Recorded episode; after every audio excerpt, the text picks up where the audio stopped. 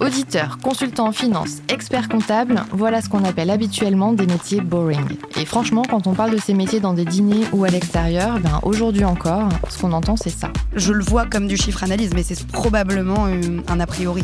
Moi, je vois ça quand même comme quelque chose de toujours assez codifié. Je l'imagine aller souvent chez les clients et être détestée par les internes euh, chez les clients. C'est un peu un stéréotype de métier euh, pas très dynamique dans les bureaux, etc. Mais je pense qu'on devrait plus en parler. Bonjour, je m'appelle Marine et je travaille sur la culture managériale chez Mazar. J'en avais marre d'entendre ces clichés et j'ai décidé de ne pas m'arrêter là et de faire mon stéréotrip Mazar, c'est-à-dire un tour de France, une balade sonore sans filtre au cœur des métiers de l'audit et du conseil, histoire de se faire une vraie opinion sur ces métiers. Stéréotrip Mazar, c'est le podcast qui casse les stéréotypes accrochés aux métiers de l'audit et du conseil. Lyon, Besançon, Nantes, Toulouse. Allez, je vous emmène avec moi.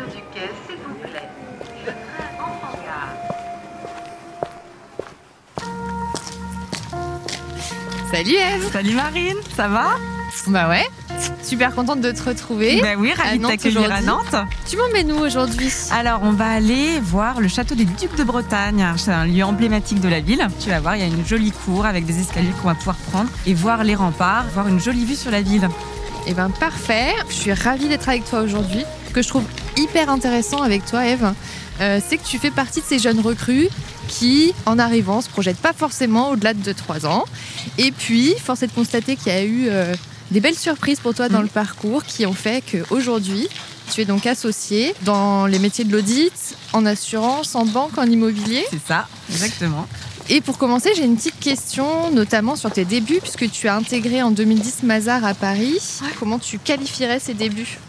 Écoute, moi je suis arrivée du coup euh, en stage de fin d'études en janvier 2010 en audit. Euh, C'était euh, ce à quoi je m'attendais, mais ce qui m'a marqué en fait en rentrant chez Mazar, c'est vraiment l'état d'esprit que j'ai trouvé. Il y avait un vrai sens du collectif, beaucoup de bienveillance, on prenait le temps de m'expliquer les choses. J'aimais beaucoup l'ambiance, et puis aussi euh, ce qui m'a plu, c'est dès les premières années, c'est d'avoir bah, des choses challengeantes à faire et de pas rester forcément que focus sur mon métier d'audit, et aussi d'avoir l'opportunité de faire différentes choses notamment du conseil, voilà, ou d'autres d'autres missions internes au sein de Mazar.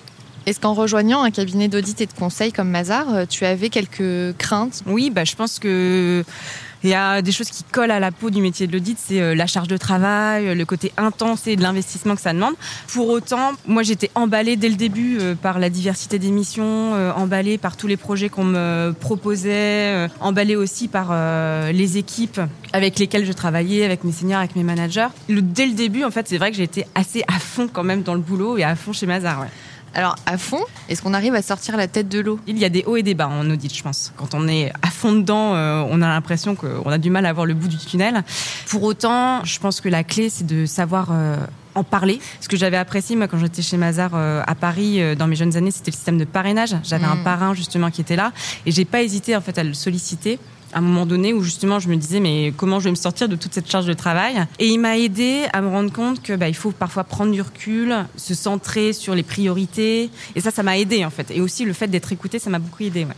Euh, Non, c'était dans tes objectifs? Nantes, c'était pas forcément un objectif en soi. Finalement, c'est plus là ma vie perso qui a euh, entraîné mon choix euh, professionnel. J'en ai parlé assez rapidement quand on a décidé avec mon mari euh, de partir. Et tout de suite, les associés, bah là c'était le secteur assurance, dit qu'ils m'accompagneraient dans la démarche et qu'ils iraient avec moi pour pousser euh, mon, intégration au bureau de Nantes.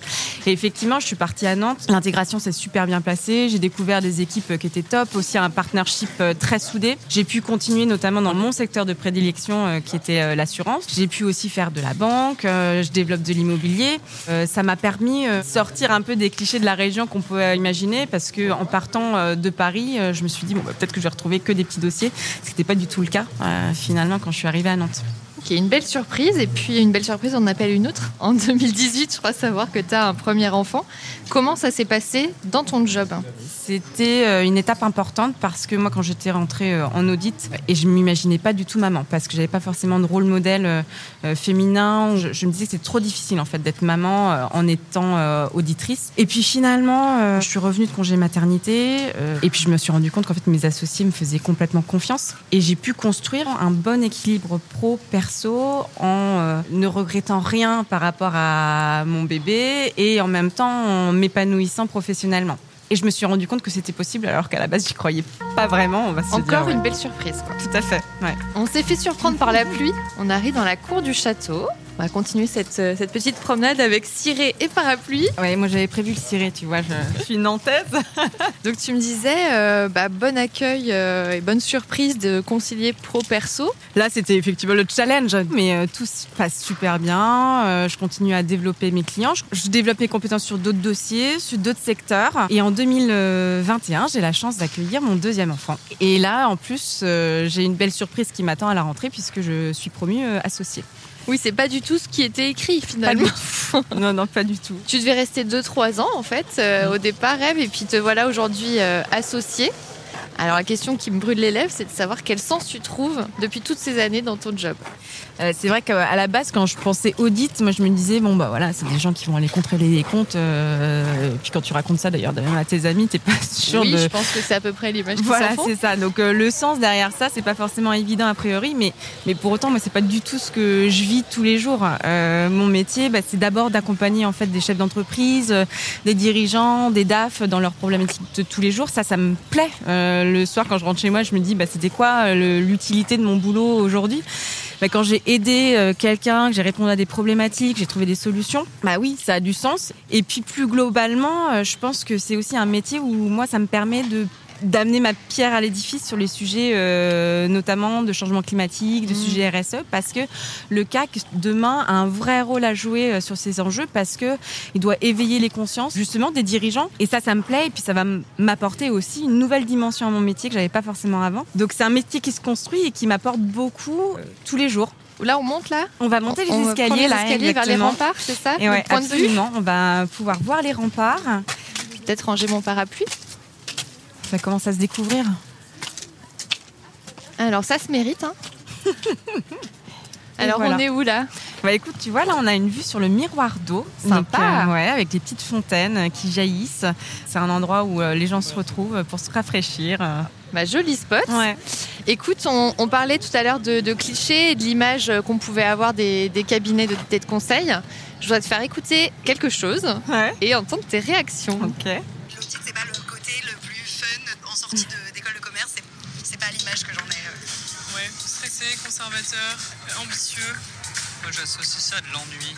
Avoir un équilibre euh, vie pro, vie perso en étant une femme dans un cabinet, un Ah. grand cabinet de conseil, euh, ça me semble pas simple et très compliqué.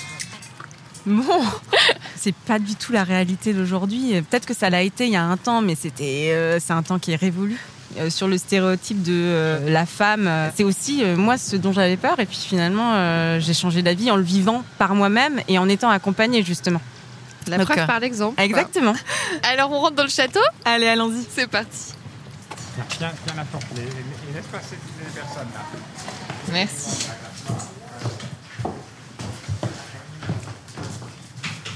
Ah, c'est sympa, hein Voilà, château d'Anne de Bretagne. Anne de Bretagne. Ouais. Donc la grande question, bah voilà, Nantes est-il en Bretagne Est-ce que c'est en Bretagne ou pas Et Ah. la réponse? Moi, je suis rémoise, donc en fait, j'ai pas d'avis sur pas la question. Bon, c'est bien. Ça fait passage secret, Ouais, là. Absolument. Les petits escaliers. Et là, ressortir. Arriver. Waouh Ouais. Ah, c'est sympa. C'est quoi ce qu'on voit là en face? Écoute, c'est euh, la Tour Lu, qui est un Ouais. autre lieu emblématique de, de Nantes. Et en dessous, on a euh, ce qu'on appelle le lieu unique, un lieu de rencontre à Nantes euh, qui est, qui est très cool. Moi, j'ai une dernière question pour toi, euh, Eve. Ouais. Est-ce que aujourd'hui, tu dirais que tu es arrivée là où tu souhaitais? Alors, ce que j'aime, moi, dans mon métier, c'est de me dire que finalement, euh, l'arrivée, on ne la connaît pas. Enfin, j'ai encore plein de chemins à parcourir et plein de choses euh, à apprendre et à faire. Et c'est d'ailleurs pour ça que je suis chez Mazar et encore chez Mazar. Si je regarde derrière moi, je suis plutôt fière de ce que j'ai, Bah, tu de peux. ce que j'ai fait, de ce que euh, j'ai construit et participé à construire chez Mazar. Puis euh, moi, ce que je suis devenue, ce que j'ai appris. euh, et puis, euh, ce que j'ai compris, c'est qu'en fait, euh, bah, rien n'est écrit, qu'il faut se construire son parcours. Il faut savoir saisir les opportunités, ne pas hésiter à mener ses projets, à aller euh, voilà, faire ce dont on a envie. Mon parcours chez Mazar, c'est euh, un parcours global, pro et perso, Hmm. pour trouver un équilibre juste Mazar nous, nous, nous donne ça. Et les gens qui nous rejoignent, il faut vraiment, je pense, qu'ils aient conscience de ça. Bah, tu vois, tu parlais tout à l'heure de, de rôle modèle. Bah écoute, moi j'ai l'impression aujourd'hui d'en avoir rencontré un. Donc je suis ravie pour ce petit moment de ta compagnie. Ouais, Ève. merci beaucoup, Marine. Est-ce qu'on poursuit moi. par l'intérieur du château? Allez, c'est parti. Alors Pas trop dur Non, écoute, tu vois, tu parles de toi, c'était pas...